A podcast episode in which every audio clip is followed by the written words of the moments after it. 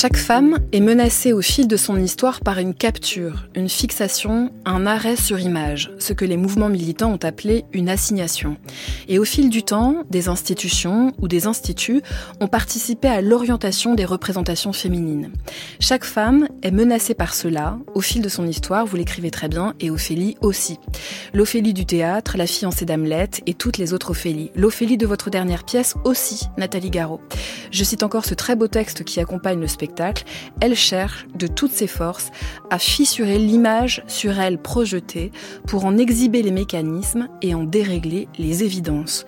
Vous signez avec Olivier Sacomano une valse de visions et de mots étourdissante et absolument passionnante. Ça s'appelle l'Institut Ophélie. Ça se joue les 19 et 20 mai à Bruxelles et puis ça partira en tournée et en reprise d'abord en Montpellier et ensuite partout dans le monde. Bonsoir Nathalie Garot. Bonsoir. Soyez la bienvenue. Peut-être on peut dire un tout petit mot quand même d'un cycle dans lequel s'inscrit euh, l'Institut Ophélie pour dire que c'est une dynamique de travail qui est euh, euh, voilà qui, a commencé depuis un moment et puis qui, qui, qui va peut-être se poursuivre. C'est quoi aujourd'hui C'est un diptyque, un triptyque? C'est un diptyque, mais ça correspond à l'idée que vous venez d'énoncer à propos de cette émission, qu'il y a quelque chose du temps long qui est une nécessité absolue pour que se forme de la pensée, de l'imaginaire. Donc euh, on a l'habitude comme ça avec Olivier, parce qu'on travaille ensemble depuis très longtemps, de se dire que quand on part euh, sur quelque chose de nouveau, ça va être un cycle. Donc on, se donne, disons, quelques années. Euh, et des objets d'étude, des sujets d'étude. Et Hamlet, le Hamlet de Shakespeare, parce qu'on avait cette image d'Ophélie en tête, était comme ça un sujet d'étude. Donc on a fait une première pièce, qui est une pièce d'étude sur le Hamlet de Shakespeare, une petite pièce. Pièce d'étude, c'est important pour moi, ça vient de la peinture aussi, la, question de l'étude ou du croquis. tellement présent dans, dans l'Institut Ophélie, la peinture. Ouais. Absolument. Et donc, euh, donc voilà, c'est une manière de se mettre au travail à partir des, des obsessions, des colères, euh, des points de, de fixation d'une euh, d'une idée en se laissant du temps. Donc souvent, il y a, il y a plusieurs pièces dans les cycles et certaines servent de comment dire, de, de générateurs ou de, de moments comme ça d'études et de, de saisie de certains motifs qui ensuite vont travailler euh, dans l'écriture d'une pièce un peu plus vaste. Mais vous les montrez quand même, c'est-à-dire que c'est pas parce que c'est de l'étude que ça doit rester dans vos carnets ou dans vos placards. Non, parce que je pense que le plan du théâtre est déterminant ceci qu'il a besoin de la présence réelle pour exercer euh, quelque chose quoi pour euh, pour s'exercer. Et donc euh, contrairement à un peintre je crois que les pièces d'études ne pourraient pas se travailler si elles n'étaient pas partagées ou mises en regard ou mises en relation avec un public. Donc on les montre aussi mais dans des conditions légèrement différentes. Le, le la pièce la première pièce l'étude sur Hamlet un Hamlet de moins est une pièce qu'on joue en itinérance. Donc c'est une forme assez légère comme un petit tréteau euh, parce que aussi, je crois que les pièces d'études, c'est important pour nous de les montrer beaucoup mhm. et dans des endroits très différents où elles vont euh, faire apparaître pour nous, dans la relation avec des publics très différents, quelque chose des motifs qui vont se travailler sur la pièce suivante. Vous avez toujours fonctionné comme ça C'est toujours l'idée que, en fait, on sait que pour penser, pour réfléchir et créer, on aura besoin de temps, alors autant l'assumer. Oui, je crois. Et je crois qu'il y a aussi quelque chose dans le travail qu'on partage avec Olivier depuis qu'on s'est rencontrés, c'est le fait que je pense que l'exercice de notre art, le travail lui-même nous intéresse plus que les résultats qu'on produit. Et donc, euh, on fabrique des espaces de production aussi, puisque la question du temps, elle est, c'est une question d'argent. Hmm. Donc, on fabrique aussi des espaces de production à l'intérieur desquels, en réalité, on va pouvoir exercer nos obsessions, qu'elles concernent euh, le champ de l'histoire, euh, de l'époque dans laquelle on se trouve, ou qu'elles concernent aussi des questions très techniques et très précises sur notre art lui-même. Donc, on a besoin de ce temps d'expérience et d'exercice, je pense. Mais il est devenu rare. Enfin, je suis heureuse de vous entendre en parler comme ça. J'ai l'impression que beaucoup de compagnies disent que euh, il faut créer en trois semaines, il faut tout de suite avoir un autre spectacle euh, dans les valises une fois qu'on a présenté le spectacle euh, pendant une saison dans tel ou tel théâtre. Je suis heureuse d'imaginer qu'il y a des espaces de production qui assument l'idée de l'expérience et de la recherche. Ça demande de les inventer, de les construire euh, et aussi parfois de fabriquer des, des murailles de protection contre l'ensemble des forces qui poussent euh, à la production euh, dans, dans des temps qui sont pas du tout ceux de l'exercice d'un art, ni ceux d'une recherche. Mais je dis ça à propos du théâtre, mais je pense que les enseignants de, de dans l'enseignement supérieur, les chercheurs pourraient dire exactement la même chose. Donc il y a une bataille. Moi, je crois qu'il y a une bataille de l'époque qui a à voir avec le temps. Absolument. Est-ce que vous êtes aidé en cela par le fait d'avoir un lieu? Euh, Oui, d'une certaine manière, même si je pourrais dire qu'il y a une contradiction, voire même une schizophrénie, parce que le lieu absorbe lui-même un temps infini. Donc c'est, disons que il y a aussi une bataille à cet endroit-là, mais elle est d'une autre nature que quand on est dans les conditions de précarité d'une compagnie indépendante. Hmm. Donc elle est, elle est sensiblement différente et il faut le dire que c'est un luxe, disons simplement de pouvoir décider qu'à l'intérieur de ce lieu, la temporalité va être telle ou telle. Et donc de fabriquer des temporalités qu'on pense bonnes pour le travail lui-même.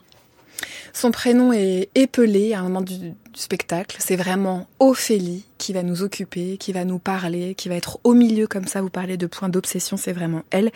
On va écouter David Gauchard en dire quelques mots. C'est le personnage euh, sacrifié de la pièce. En fait, c'est sa fonction. Euh, c'est sa fonction dans l'histoire et en fait, je crois que même bizarrement pour la, comédienne, c'est un rôle très difficile parce que bah, je crois qu'il faut être très humble par rapport à ce rôle. Euh, c'est vrai qu'il fait rêver, on se dit ah j'ai joué Ophélie, fantastique, mais euh, justement quoi, ça c'est le fantasme, mais quand on s'y attaque, il faut rester, je crois, très très humble. Il faut accepter que c'est le rôle sacrifié pour la dramaturgie, pour l'histoire. Je pense que Shakespeare, il joue, il joue de cette écriture exprès quoi. Ça, c'est comme ça que je, je, vois le personnage.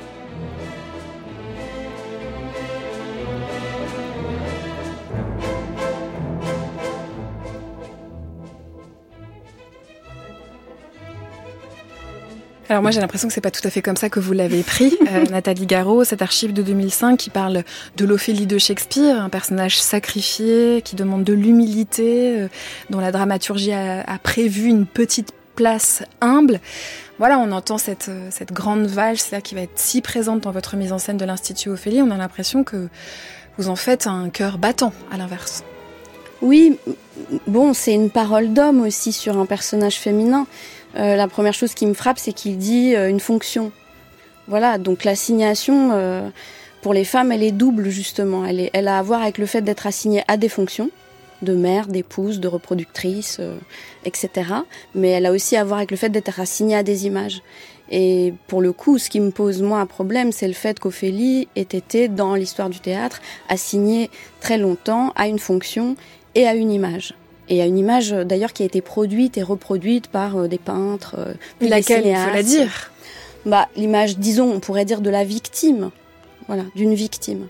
Or moi, ce qui m'intéressait dans Ophélie, c'est le fait que j'avais le sentiment, j'avais dit ça aux acteurs tout au début, j'avais le sentiment que c'était la figure d'un désir qui ne s'adaptait pas. Voilà, et que euh, en réalité, ce qui m'impressionne le plus dans le texte de Shakespeare, c'est le moment de la folie, c'est le, le, message qu'elle transmet à la reine, à une autre femme donc, euh, c'est très rare une femme qui parle à une autre femme à ce moment-là, dans un film, dans une pièce, euh, voilà. et donc, elle, elle, il y a, y a cette espèce de poème dont un messager dit qu'on ne comprend pas exactement ce qu'il veut dire, mais on a le sentiment qu'il y a un sens caché.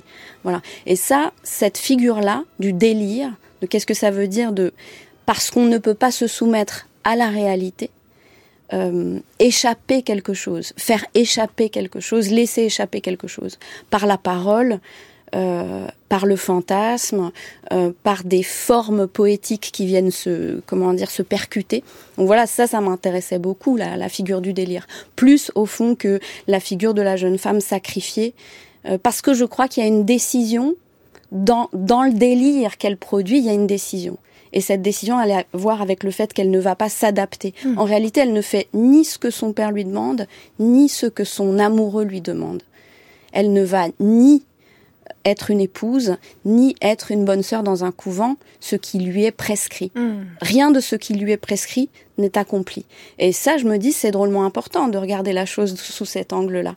Est-ce que vous le voyez comme une pure résistance En tout cas, euh, il y a quelque chose qui résiste c'est pas une résistance au sens où on pourrait dire c'est une volonté. Sujet de cette résistance. Voilà, mhm. exactement. Je crois pas qu'elle est exactement euh, sujet, mais elle, en tout cas, quelque chose produit échappe, produit mhm. de la résistance et fissure. il y a une fissure. Dans le poème, il y a une fissure. Pour moi, je, enfin, je me dis aussi, le, le, le, poème, c'est quelque chose qui vient fissurer une le réel. Est-ce que c'est avec cette force active-là, alors euh, peut-être dont elle deviendrait le sujet chez vous, Nathalie Garot, une, force de euh, fissuration, de, j'ai parlé d'une valse, mais de toutes les représentations qu'on va voir comme ça, tourner en rond hyper vite, hyper fort, comme ça, avec, le, avec lequel elle va, elle va combattre, quoi. Il va y avoir une sorte de combat. Oui, il y a un combat euh, aussi qui relève du combat avec l'image hmm. et avec la fonction à laquelle hmm. elle est assignée dans différents schémas historiques, on pourrait dire, ou économiques. Euh. Et puis il y a, une, il y a un combat avec l'image telle qu'elle est constituée, telle qu'elle se constitue dans le regard, et qu'on doit et à l'intérieur de laquelle on doit produire effectivement une fissure, une brèche, un déplacement, un décalage. Mais nous, on a pris très au sérieux le mot délire, dont l'étymologie est euh, sortir de la lyre, donc sortir du sillon. Hmm. Et qu'est-ce que ça veut dire sortir du sillon? Et, et, échapper d'une certaine manière à ce que Mark Fisher appelle le réalisme capitaliste. Par la parole, par le poème Pas seulement. Le corps Par la production d'images, c'est-à-dire l'imaginaire. Et l'imaginaire, pour moi, c'est pas du tout une chose vague qui serait déconnectée de la réalité. L'imaginaire, c'est une capacité à produire au-delà de ce que le réel nous impose. On entendait sous votre voix et, et, comme ça Mascarade d'Aram Kachaturian, qui est quelque chose qui va être très présent dans la mise en scène de l'Institut Ophélie. Je réutilise ce mot de valse parce que pour moi c'est aussi important de parler de l'économie, de l'énergie dans lequel vous portez cette pièce d'environ 1h40, Nathalie Garot. Quel rôle pour cette musique et qu'est-ce que vous avez cherché avec ça? Il y avait l'idée euh, pour moi que quelque chose, euh, enfin je dis pour moi, mais quand je dis pour moi, c'est toujours pour moi et Olivier, hmm. parce qu'en fait, le travail est un dialogue euh, incessant, acharné, une bataille entre deux, et on finit toujours par s'exprimer en notre nom. Mais en réalité, tout ce qu'on dit, elle produit de cet échange-là, de hmm. cet échange et de ce dialogue et de cette bataille. Donc, pour revenir au mouvement, il y avait quelque chose qui faisait que je me disais euh, fissurer les images. Ça veut dire être en capacité à les produire et aussitôt qu'on les a produits, à les défaire et à les transformer.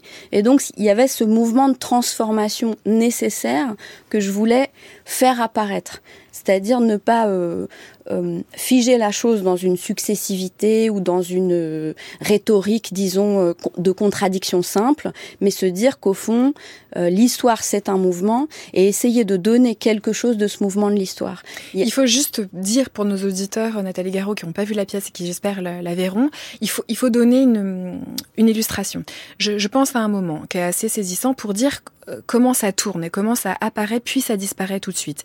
C'est une femme, elle est à table, elle porte une, une robe euh, longue, euh, elle est en train de parler, ce qu'elle fera beaucoup, et puis à un moment donné, sa, sa, sa jupe va se soulever, elle va euh, enfiler deux grands bas noirs, son sexe est nu en dessous de sa jupe, et l'espace de allez, 4 secondes, on voit apparaître l'origine du monde. On voit apparaître le tableau. Et puis tout de suite après, ça disparaît. Mais nous, on l'a, on l'a vu et il n'y a rien de figé. Vous n'êtes pas en train de nous dire, regardez la représentation féminine, c'est l'origine du monde de Courbet regardez comment on tire dessus. C'est juste, ça fait partie du mouvement de l'histoire. Je ferme la parenthèse juste pour que, voilà, les gens se disent que c'est comme ça que ça tourne, quoi. Oui, puis ensuite, des figurants arrivent. Euh, par ces portes qui fabriquent un espèce de cercle infernal. Euh, c'est-à-dire d'autres images mm. passent. Et l'idée, c'est de se dire aussi comment euh, il y avait au départ cette idée que Ophélie est un fantôme. toute la pièce Hamlet repose aussi sur le fait qu'un spectre apparaît. Euh, et nous, le spectre avec lequel on a travaillé, c'est le spectre de, cette, de ce personnage. Et notre question, c'était de savoir comment euh, quelque chose hante comment quelque chose hante l'espace psychique, l'espace imaginaire, et en réalité, ne s'y fixe pas vraiment. Euh, rien ne se fixe exactement à quoi on ferait référence systématiquement. Euh. Mais pour dire aussi que les représentations féminines qui ont peuplé l'histoire de l'art, l'histoire de la pensée philosophique, etc., hantent notre imaginaire oui, collectif. Elles travaillent, elles hantent notre imaginaire collectif. Parfois, on ne sait même pas euh, une des actrices, Laurie, quand on travaillait, disait c'est marrant, à des moments j'ai l'impression que tu fabriques des tableaux, je, je ne sais pas s'ils ont existé ou si c'est la forme que tu leur donnes qui fait que j'ai l'impression que c'est un tableau que je connais. Mm. Et ça, ça m'intéressait beaucoup que dans la pièce, on ne puisse pas savoir. Je pense qu'il y a des gens qui voient des tableaux. Pour vous dire la vérité, ce que vous venez de dire, l'origine du monde, je n'y ai jamais pensé. Mais pas là. Je vous assure. Mais c'est pas possible. Je vous le jure. Mais c'est pas possible. Je vous le jure. Ah, ça veut dire que vous avez vu quelque chose et sûrement aussi. Mais on est d'accord qu'elle a des bas noirs dans l'origine du monde et que sa jupe est relevée. Absolument. Oh, Mais les bas noirs pour nous venaient d'une image de 1930, plutôt les peintures de Degas, les prostituées de Degas en l'occurrence.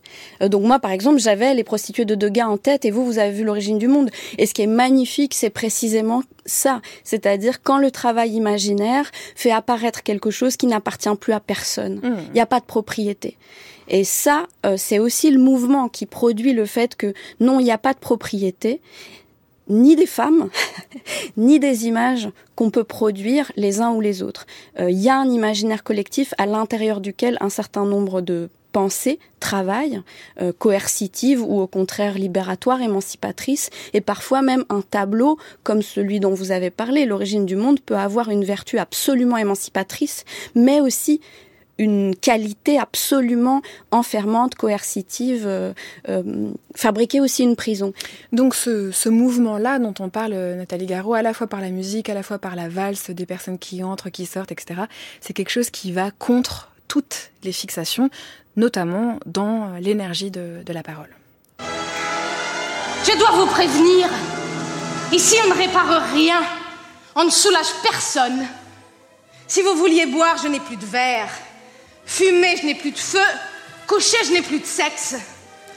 Autant dire que les perspectives d'animation sont rabougries. Je ne vous tricoterai pas d'intrigues dont vous pourriez sortir grandi.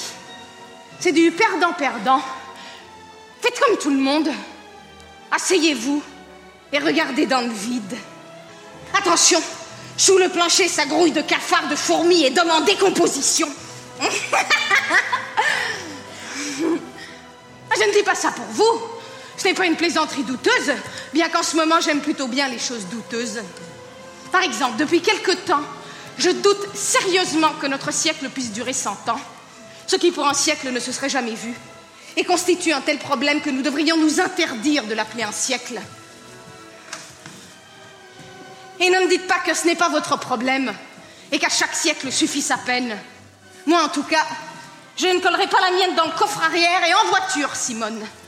On en a soupé des coffres arrière et des Simone et de l'industrie automobile dans son ensemble. Non.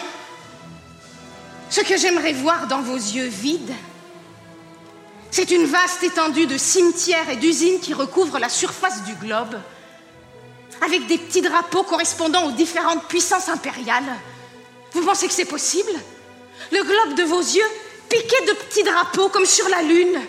Oui, la Lune. Ah, vous ne pouvez pas savoir. Vous ne pouvez pas imaginer. C'est ce que j'aimerais voir maintenant. Des yeux qui ne peuvent pas imaginer. Incrédules et coupables. Et sans une larme. Ça suffit, les larmes, pas de ça entre nous. Les larmes diluent les images, leur enlèvent toute odeur, et je dois dire que sur ce point, vous êtes irréprochable, car vous puez considérablement. C'est la voix de Conchita Paz dans un extrait de votre pièce L'Institut Ophélie. Euh, il y a quelque chose qui apparaît dès le départ quand même. On, a dit qu'il n'y avait pas de euh, d'image et puis de critique frontale de l'image, mais il y a quand même des figures antagonistes. Et par exemple, si on commence avec euh, cette femme, Ophélie, voyez une femme assise à sa table, et puis c'est pareil, une apparition comme ça de plein de tableaux. Dans ce cas, je peux y aller parce que j'en ai vu moi des tableaux de la Tour, j'ai vu Madeleine à la bougie. Enfin, j'ai vu quand même. Ça, ça y est quand même. Bon, voilà. Ok, c'est pas que de moi. Euh, tout de suite l'image du, soldat, de l'État, de la figure répressive, de la police, qui vient, qui serait comme une figure euh, euh, antagoniste de l'Ophélie qui va se mettre euh, en, mouvement. On entend la richesse du texte. Comment vous avez travaillé avec Olivier Sacomano sur l'écriture de ce texte-là, qui est aussi une valse quasi ininterrompue de 1h42 mots, quoi? On travaille toujours à peu près de la même manière, c'est-à-dire que comme notre question c'est la forme qu'on va donner à l'idée ou à la pensée, euh, aussi bien par exemple, moi j'ai travaillé sur des images ou sur de la peinture ou sur la production d'un mouvement qui allait permettre euh, le, le, passage euh, pour reprendre Benjamin d'une voilà d'une d'une image à une autre, lui travaillait dans le même temps euh, à former à l'intérieur du texte des images qui venaient à la fois contredire celles que je produisais ou les soutenir ou organiser quelque chose de ce mouvement psychique qui est celui de d'Ophélie, en tout cas du personnage que joue Conchita, qui, qui pour nous ne s'appelle pas Ophélie, elle s'appelle mmh, Jeanne. Jeanne. Voilà, mais et donc, euh, il y a quelque chose, disons, d'une articulation qui se fait toujours à partir du dispositif que la scène organise. C'est-à-dire, euh, Olivier écrit pour la scène et moi j'écris pour la scène. Il n'y a jamais, d'abord, on n'a jamais de texte préalable. Euh, le texte, le dispositif scénique, le jeu, la production des images et surtout des figures que les acteurs créent arrivent en même temps que, que, le, que se fait ou que se cherche la forme dans le travail de la répétition. Après, il y a aussi un travail de recherche souterrain qui a été fait par nous, par Olivier, par les acteurs, et qui avait à voir aussi avec cette histoire du début du siècle. Parce que nous, on date le début de la pièce à 1920. Enfin, le premier fantasme, il arrive euh, pour nous aux alentours de 1920, qui est la date euh, de la loi contre l'avortement en France, qui fait suite à la Première Guerre mondiale. Euh, voilà, les hommes ont été décimés. On a besoin de soldats. Et donc il y avait quelque chose qui nous amusait comme ça, mais au départ peut-être c'était même tout à fait anecdotique de se dire on est en 2020, 1920, on remonte d'un siècle.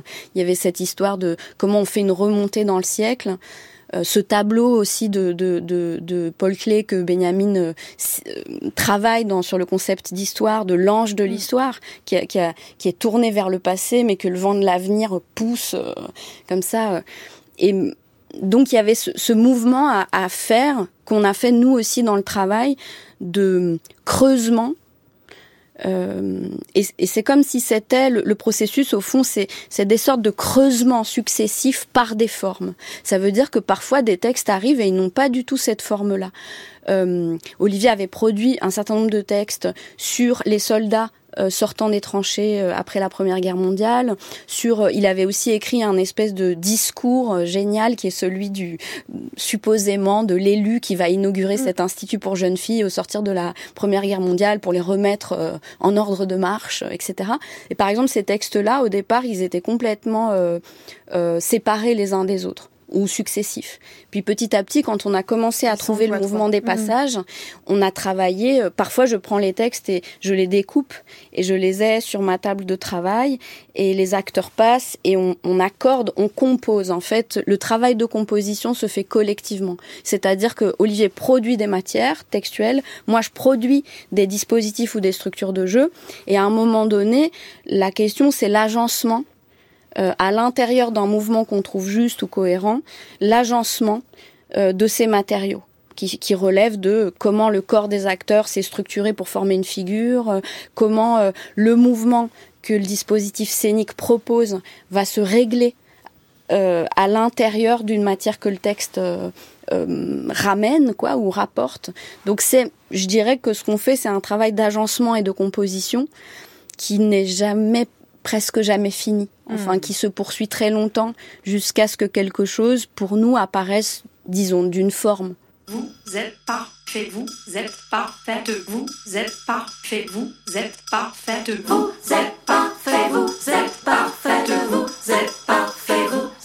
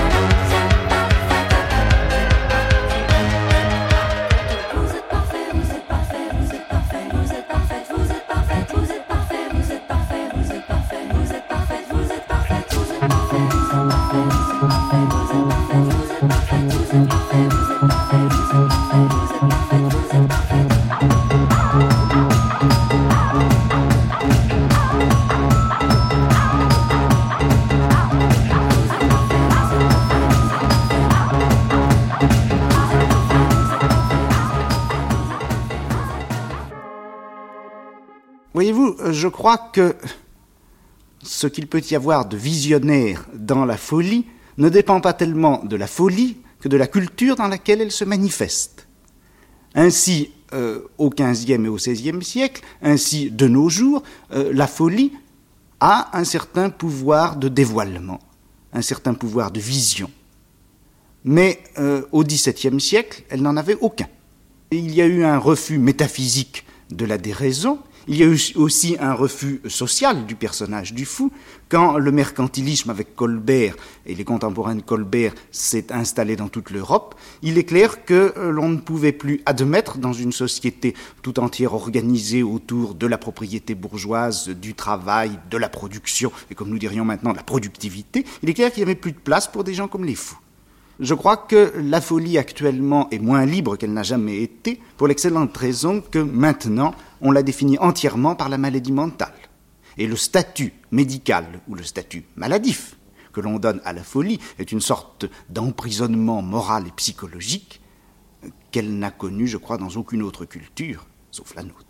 C'est le philosophe Michel Foucault dans une archive de 1961. Nathalie Garot, on parle avec vous de votre pièce L'Institut Ophélie.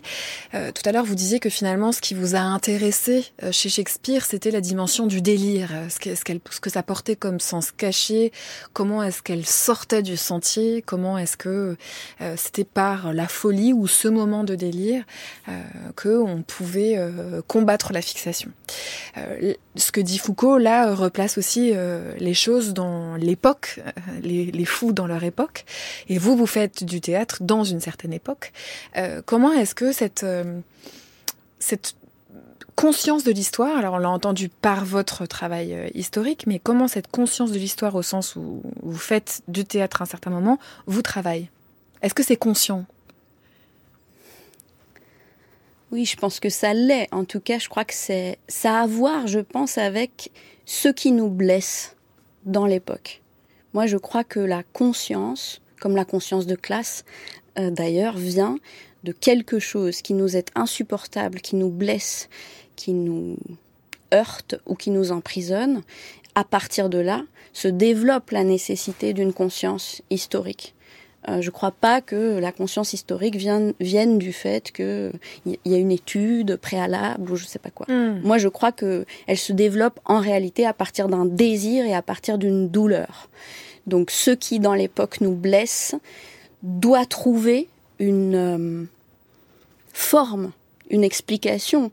Euh, quelque chose nous, nous amène à partir d'une blessure, à partir d'une colère ou d'un sentiment de l'injustice qui est faite. Euh, c'est ça qui nous entraîne à, chercher, je crois, dans l'histoire. En tout cas, j'ai l'impression que la, conscience historique, mais que je rapprocherais de la conscience de classe, elle vient de quelque chose qui, qui blesse, qui heurte et qui demande euh, l'étude et qui demande d'aller chercher, d'aller regarder dans son dos. Et ici, la blessure, elle est plutôt du côté des fous ou des femmes? Ou des femmes folles? Elle est plutôt du côté de, du fait que sont mises en minorité, sont mises à l'écart de la société marchande telle qu'elle se développe dans le capitalisme tardif, que la, ce qui relève d'une fragilité. Donc les fous, Ouri parle des fous comme ça en disant. Oui, c'est pour ça que je le ce dis. Qui, ce qui est le plus fragile dans une société. Une société pourrait se être définie à partir de la manière dont elle traite les plus fragiles euh, et ça, je crois que ce qui est fait euh, aux fous, mais aussi, je pourrais dire aujourd'hui aux intellectuels ou à certains artistes, euh, mais aussi aux chercheurs, mais c'est-à-dire à des gens qui sont légèrement en écart par rapport au régime de performance, euh, de productivité qui est demandé en permanence. Donc dès, dès qu'il y a un écart, dès qu'il y a une mise à l'écart, que ce soit l'écart produit par la folie ou l'écart produit par des pratiques qui résistent à la marche du monde, alors là, euh, quelque chose euh, s'articule d'un problème, d'une douleur ou d'une difficulté. Et je crois que euh, le théâtre, il a aussi cette cette amplitude-là ou ce champ-là de pouvoir dialoguer avec les morts. Et pour moi, dialoguer avec les morts, ça veut dire dialoguer avec l'histoire. Qu'il y a quelque chose comme ça que le théâtre, pour moi, est un espace relativement, je dirais pas sacré parce que je suis trop matérialiste, mais enfin quelque chose de très spécifique qui fait que il produit, il fabrique ou il appelle un dialogue avec les morts et avec le passé. Et aussi avec le présent par conséquent? Absolument. il articule quelque chose d'une dialectique euh, passé, présent, futur. Mais aussi parce que par essence, c'est un art du présent. Il n'a pas d'autre existence possible que dans le présent de la relation, du rapport avec ceux qui sont en train de le regarder. Justement, je, pense à ce propos à un, dialogue de Jeanne, ce personnage euh, voilà qui prend en charge le fantôme d'Ophélie avec Andy Warhol ou le fantôme d'Andy Warhol et la question de l'enregistrement. Et, à la fin du spectacle, dans ces derniers dans ces derniers moments comme ça, il est beaucoup question de ça, de euh, faire les choses plusieurs fois ou faire les choses qu'une seule fois, faire les choses en les, en les enregistrant projeter des choses. À la fin, on entend tenez bon, on sait plus qui nous parle, on sait plus si c'est pour nous, on sait plus s'ils se parlent entre eux. Comme s'il y avait, bon, là on a parlé d'histoire, mais aussi une réflexion sur l'histoire de l'art et de où on en est aujourd'hui, qu'est-ce qu'on enregistre, qu'est-ce qu'on transmet, qu'est-ce qu'on adresse? Qu'est-ce qu'il vient dire euh, Warhol dans, dans cette pièce, Nathalie Garot Il vient dire que le capitalisme peut tout capturer. Tout. Le regard, la pensée, l'image, donc possiblement l'imaginaire, euh, il vient dire la violence euh, du monde marchand et du capital. Et ça, c'est vraiment une référence que je dois te dire parce que c'est, elle est très importante, Annie Lebrun, dans le travail, euh, et notamment un des derniers livres qui s'appelle Ceci tuera cela. qui est très noir et très dur à lire parce qu'on se dit on va pas s'en sortir. C'est, je crois qu'un des mots que vous avez dit tout au début de, de l'émission, la capture. Mm. Voilà. Et qu'il y a quelque chose. C'est le vôtre, hein. je l'ai dit parce que c'est vous qui l'écrivez. Hein. Vous parlez vraiment de la capture et de la fixation. Et pour moi, ça a été saisissant de voir. C'est un petit texte qui accompagne le spectacle. Et j'ai trouvé saisissant, après avoir vu le spectacle, de me rendre compte que, que c'était ça qui était combattu. quoi. Oui, la capture et ce dont Annie Lebrun parle quant à l'époque contemporaine, vraiment le livre date il y a deux ans, je crois, c'est la capture du regard. Ça veut dire que toute image, enfin que aucune image n'est ne peut euh, échapper à la capture capitaliste c'est-à-dire au mouvement euh, de la spéculation, de l'argent, etc. Et du coup, la question, c'est qu'est-ce qu'on fait quand son travail, c'est d'en produire? Exactement. Parce que vous, c'est ça, votre boulot. Et j'ai envie de dire, vous encore plus, Nathalie Garou, le travail de lumière est tellement précis. Enfin, vous ne faites que ça pendant ce spectacle, produire des images. Oui, absolument. mais en essayant de faire en sorte que ces images ne puissent pas être saisies dans l'ordre ou dans la logique du capital. Et ça, c'est très, mais c'est très difficile. Je ne sais même pas si on arrive à le faire. Ou est-ce qu'on échappe nous-mêmes en produisant des images? Est-ce qu'on arrive à échapper à quelque chose? Après, ce qui est très singulier au théâtre, c'est la question du temps. Donc pour moi, il y a quelque chose d'une dialectique dans le rapport entre le temps et l'image. Et peut-être que, disons, une des modalités pour échapper à la capture, c'est d'articuler quelque chose d'un temps à l'intérieur duquel cette image, comment dire, n'est pas saisie immédiatement par le flux euh, de l'algorithme. Mais y compris par nous, ça veut dire que vous faites l'hypothèse, euh, vous, les comédiens, Olivier Sacomano, que c'est pas très grave si on saisit pas tout, ou c'est peut-être bon signe s'il y a des petites choses qui nous échappent. Moi, je crois que c'est toujours euh, très beau si. Moi, je crois pas que l'art, ça sert à dire quelque chose. Voilà, ça c'est sûr. C'est clair? C'est bon? Vous l'avez bien enregistré ça ou pas? C'est bien de le redire de temps en temps.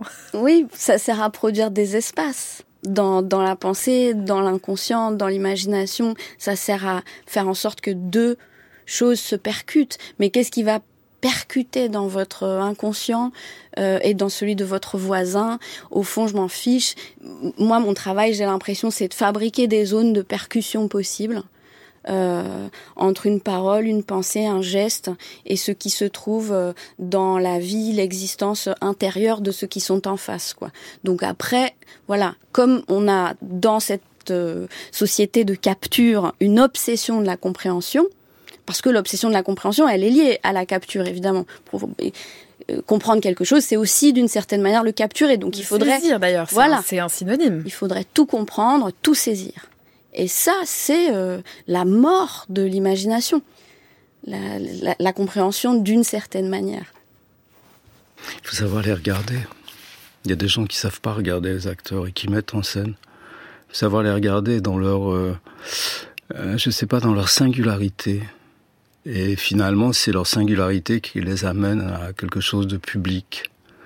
Et donc c'est un paradoxe en fait. Mais si on n'arrive pas à bien trouver leur singularité ou à la respecter vraiment, alors on, je sais pas comment dire, on les, on les rend plus générales quoi. Enfin c'est euh, si on arrive à trouver le, mot juste euh, dans la situation, qui a une vraie réalité et, qui permet à l'acteur d'aller plus loin. C'est ça. Le, Mais pour ça, il faut, il faut les regarder longtemps. Il faut et puis euh, tant qu'on l'a pas trouvé, il faut se taire, quoi. Parce que sinon, on, fait tout en général. Il n'y a rien de plus terrible que les acteurs qui jouent en général, quoi. C'est, euh, on arrive, moi, au bout de dix minutes, j'arrive plus à écouter, quoi. C'est le metteur en scène Alain Françon à ce même micro. Il y a quelques semaines, il était venu parler de sa mise en scène d'En attendant Godot. Euh, on a parlé de Conchita Paz, euh, voilà. Il y a plein de monde sur le plateau. Comment vous travaillez avec eux, Nathalie Garou euh, alors, il y a plein de monde sur le plateau dans cette pièce et il y a certains acteurs qui font partie de la troupe avec qui je travaille depuis 15 ans, 20 ans. Donc Conchita, voilà, ça fait 15 ans qu'on travaille ensemble. Donc, je souscris absolument à ce que dit Françon sur euh, comment on regarde ceux qui sont sur le plateau, euh, mais comment on les regarde sur le plateau, mais aussi comment on les regarde dans la vie. Euh, bon, lui a vécu longtemps avec certains des acteurs avec qui il travaille, et, je crois qu'il y a quelque chose qui a à voir avec un dialogue qui se fait à partir de ce que chacun dans son champ expérimente et que ce dialogue-là, il, il est dans la vie. Voilà. Il est pas, pour moi, il n'y a pas de séparation exacte entre le temps du travail sur le plateau et le temps du dialogue dans la vie. Donc, ce qu'on regarde, c'est aussi, et ce dont il parle, la singularité absolue d'un acteur, c'est aussi euh, comment il se prépare avant d'entrer en scène, qu'est-ce qu'on sait qu'on peut lui dire à quel moment, comment on va le guider euh, dans une voie où il va pouvoir produire quelque chose qui va nous renseigner sur ce qu'on est en train de chercher, parce que nous, on travaille beaucoup, beaucoup en improvisation. Et avec les acteurs de la troupe, ceux avec qui on travaille depuis très longtemps, il y a comme un dialogue d'écriture permanent et d'une richesse euh, euh, délirante. En fait, Conchita a construit cette pièce aussi bien qu'Olivier et moi, et aussi bien que les autres acteurs de la troupe. Euh, les propositions qu'elle a formées euh, et je dis former parce que vraiment, euh, on leur demande de former des choses. Quand ils forment des improvisations, euh, c'est vraiment des séquences qui sont écrites à l'intérieur desquelles il y a une dramaturgie. Donc c'est comme si chacun de nous, à l'endroit où on se trouve, moi à la mise en scène, Olivier à l'écriture, les acteurs au jeu, euh, essayer de former des dramaturgies, mais à partir de sa pratique propre. Moi, je forme une dramaturgie qui a à voir avec la scène. Olivier forme une dramaturgie qui a à voir avec le texte, l'écriture. Et eux, ils forment des dramaturgies de circulation, de, de modalités de parole, de même de corps, comment un corps euh, des années 20 ou 30 traverse un espace parle, s'exprime ou se met dans un rapport avec une femme ou avec un autre homme, c'est pas du tout la même dramaturgie qu'en 2020. Voilà, donc c'est comme si chacun de nous, au fond, travaille, fait le travail de la dramaturgie y compris d'ailleurs la lumière, l'éclairagiste avec qui je travaille, la costumière, tout le monde au fond est, est, relié par cette idée qu'on doit fabriquer une forme et que chacun, à, l'intérieur de sa pratique propre, forme quelque chose d'une pensée, d'une dramaturgie et d'une aussi d'une qualité, je ne saurais pas comment dire autrement, d'une qualité d'apparition, d'une qualité d'image. Vous le disiez tout à l'heure, vous êtes parti de ce, de ce fantôme euh, d'Ophélie, à la fois dans le texte de Shakespeare et puis dans toutes les traces qu'il a laissées ensuite euh, dans l'histoire de l'art, euh, Nathalie Garot. À la fin de la pièce, vous êtes rendu où et avec qui, selon vous? Est-ce que vous êtes toujours proche d'Ophélie? Oui, je crois qu'on l'a. À la fin, on n'entend plus que sa voix. On lui a laissé comme ça un tout petit filet de voix qui traverse le temps. Pour moi, c'est ça. Euh, La dernière image, c'est quand même une image de force, c'est une image du vainqueur. Parce que je crois pas du tout qu'on est dans une période euh, où cette mince voix a gagné ou va gagner, que ce soit celle de, du, voilà, d'une femme euh, ou de ceux qui subissent les effets du capitalisme déchaîné. Donc il y a ce mince filet de voix et puis il y a cette figure de vainqueur, quoi, celui qui a capturé l'image. L'homme, il est à table. C'est l'homme, il est à table et il est sûr de lui et de la capture qu'il a opérée. Mais ce mince filet de voix persiste. Et donc pour moi, c'est comme une sorte de transmission, comme ça qui se fait, ou de choses qui se continuent. La lutte est infinie, disons. Voilà. Ça ce que nous dit Ophélie, je crois que c'est la lutte est infinie. Pour nous, c'était important de savoir qu'il y avait Shakespeare, bien sûr, mais il y a Müller au milieu. Euh, L'Ophélie de Müller, euh, la vérité, euh, enfin, vous connaîtrez la vérité quand elle traversera vos chambres avec des couteaux de boucher. C'était ça la voix de l'Ophélie de Müller, la dernière phrase, qui est beaucoup plus violente, je crois, que celle que nous, on, laisse persister, peut-être moins fragile, mais d'autres conditions, parce qu'elle est, elle est sous camisole de force, l'Ophélie de Müller. La nôtre euh, n'existe plus que par la voix. Oui, après avoir parlé d'ailleurs de l'invention la radio. Merci beaucoup Nathalie Garot. L'Institut Ophélie se joue les 19 et 20 mai à Bruxelles. Ce sera repris la saison prochaine à Montpellier et en tournée. Et puis on a parlé d'un Hamlet en moins. Ça se joue à Montpellier au Théâtre des 13 vents du 23 au 26 mai. Merci à vous. Toutes les filles de mon âge se battent maintenant. Traverse l'hiver à la nage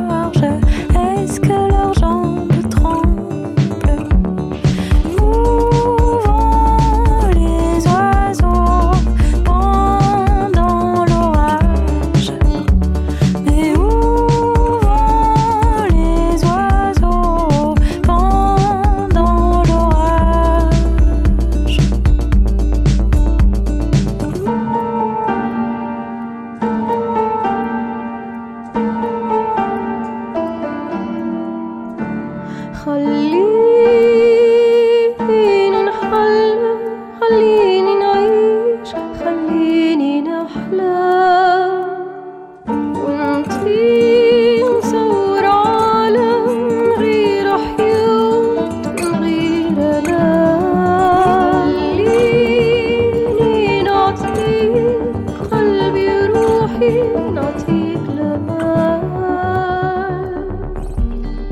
Ce soir, c'était Hugo Renard à la réalisation Félix Levachet. Un grand merci à toute l'équipe de Parler Temps qui court, Jana Léos, Mathilde Wagman, Marianne Chassor et Camille Petiot.